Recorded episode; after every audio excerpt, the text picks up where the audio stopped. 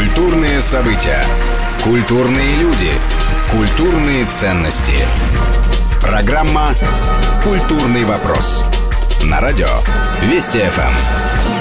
Мы продолжаем разговор о судьбе Большого театра, главного э, музыкального театра страны. В студии Вести ФМ балетный критик Лейла Гучмазова и музыкальный критик, композитор, обозреватель газеты «Ведомости» Петр Поспилов. Говорим мы и о, естественно, анализируем прошлое, все 13 лет Анатолия Иксанова, его гендиректорства и о том, какие проблемы стоят перед новым генеральным директором театра Владимиром Уриным. Но вот если говорить э, о тех, э, естественно, вопросах, которые придется решать Владимиру Урину. Ну, э, понятно, что острота возвращения Волочковой Анастасии сегодня нет такой проблемы перед Владимиром Уриным. Но совершенно очевидно, что будут желающие каким-то образом решить ситуацию и с Сергеем Филиным, то ли каким-то образом отправить его в отставку, то ли наоборот э, довести всю эту историю до какого-то победного конца. Естественно, история с Николаем Цискоридзе, который сейчас находится вне Большого театра, но, как я понимаю, не потерял надежд вернуться. И вот уже Михаил Швыдкой, комментируя эту ситуацию, сказал, что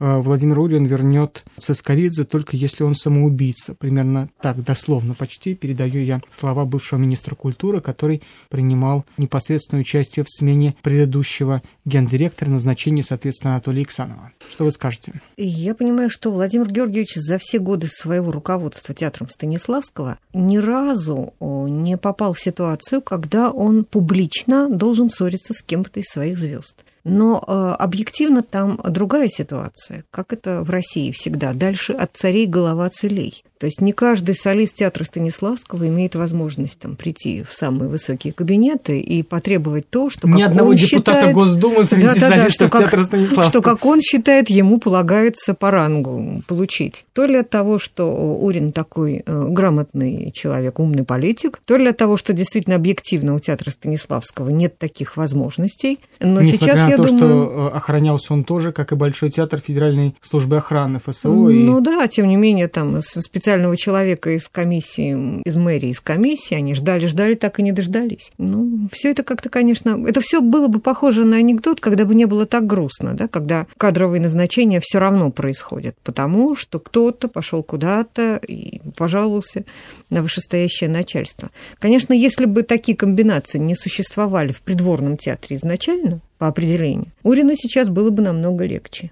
Но я думаю, что он прекрасно учитывает опыт своего предшественника и будет как-то осторожнее, видимо, обращаться с людьми, которые зарекомендовали себя большими ходаками в высокие кабинеты. Что касается проблемы Цискоридзе, так называемой, я не знаю, как Владимир Георгиевич собирается ее решать. Я думаю, что идеальным решением было бы для всех, если бы Николай Максимович взялся руководить каким-то периферийным российским театром и показал на деле, может ли он дать труппе какую-то внятную художественную политику и довести уровень труппы до какого-то пристойного состояния. Вот такой пробный камень был бы э, хороший, устраивал бы всех, может быть, только не главное действующее лицо этой истории. Но я вот э, все-таки я не балетный критик, поэтому смотрю со стороны, и мне кажется, что Цискоридзе, при том, что я его поклонник как артиста, но я не понимаю, мне кажется, что он транслирует ценности вчерашнего дня, то есть вот той эпохи, когда царем в Большом театре был Юрий Григорович. Вот с тех пор все-таки очень многое поменялось в балетном мире, и в России открыли и Баланчина, и Форсайта, и Килиана, и Ноймайера,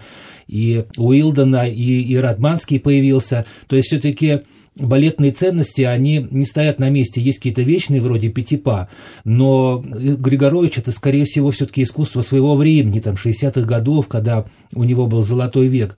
А Цискоридзе, мне кажется, абсолютизирует достижения Григоровича и пытается привнести их в сегодняшний день, тем самым потеснив какие-то более свежие веяния в балете, вот мне так кажется. Мне кажется, тут еще один момент, простите, Лейла, что перебиваю, что Цискоридзе это регулярно апеллирует к Юрию Николаевичу Григоровичу, Григоровичу, а Григоровича, которого вполне можно было прижать к стенке и, имея те ресурсы, которые есть у Николая Цискоридзе, добиться от него хотя бы двух слов, я не слышал ни разу публичного, проартикулированного Григоровичем такой вот активной поддержки или неактивной поддержки Николая Цискоридзе. То есть вот здесь такой взаимности я не услышал ни разу.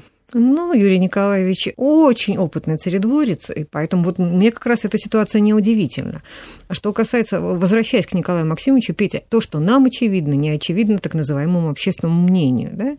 И мне кажется, вот ситуация с тем, чтобы э, Николай Максимович ушел в некий театр периферию, чтобы он реально показал, что он может делать, кроме того, чтобы поднимать волну в прессе и вокруг себя там консолидировать какие-то силы, чтобы очевидно показать свои потенции, свои возможности, это был бы идеальный шаг для всех. Да, это было Тем более, кстати говоря, э, я как-то сразу проникся этим вашим предложением, Лейла, в, буквально в сентябре, в октябре должен открыться новый оперный дом, грандиозный в Владивостоке. Оказывается, театр все-таки достроили, и там какое-то предполагается довольно существенное финансирование, и появление театра с нуля, и уже идут прослушивания для оперы, и, соответственно, идут просмотры и для балетной труппы. Вот как раз огромный театр, чуть ли не больше по размерам большого, возможность для того, чтобы проявить там свои возможности. Если Тем более, что внимание амбиции, проявлено да, сейчас. Если да. у тебя есть амбиции, вот тебе театр, дорогой, вот тебе возможности, вот тебе бюджет, вот тебе труппа.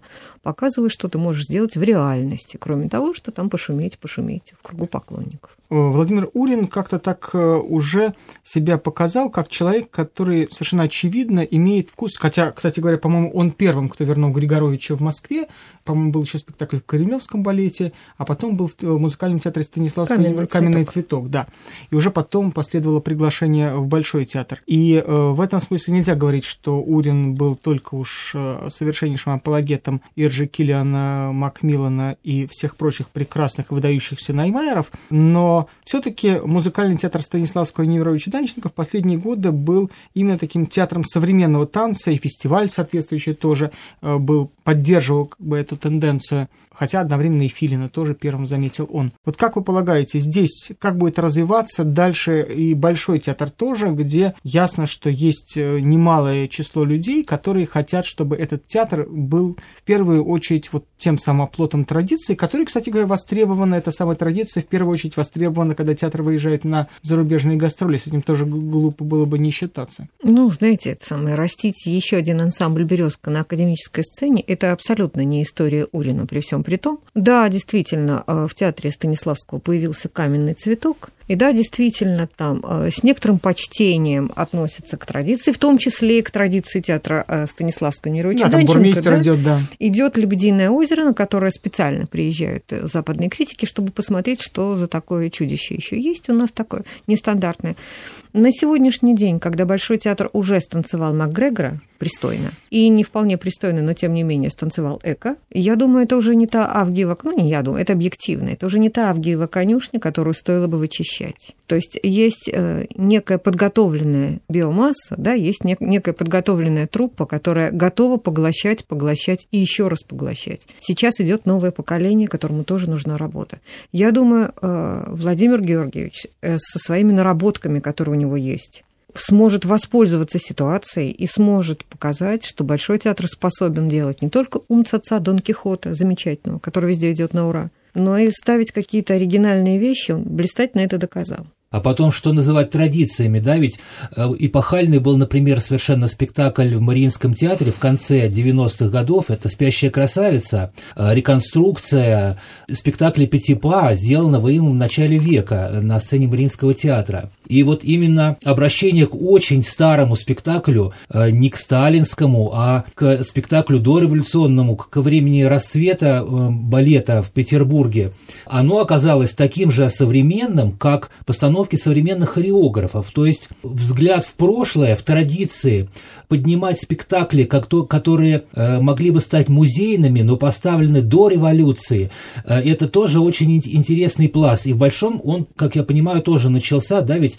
Байдерка, Капелия тоже были поставлены в этом русле. То есть там еще есть куда двигаться и э, корсар, да, научной мысли, реставраторской мысли, открытию настоящих стилей старинного танца, возрождению э, забытых форм искусства. Вот, вот что интересно. Ну, и На, наряду и с, с новаторством и освоением современной хореографии. Ну и капелли и сельфиды это были немножко не о том, да, но тем не менее такая тенденция была, ее благополучно из театра выжили в лице Юрия Бурлаки.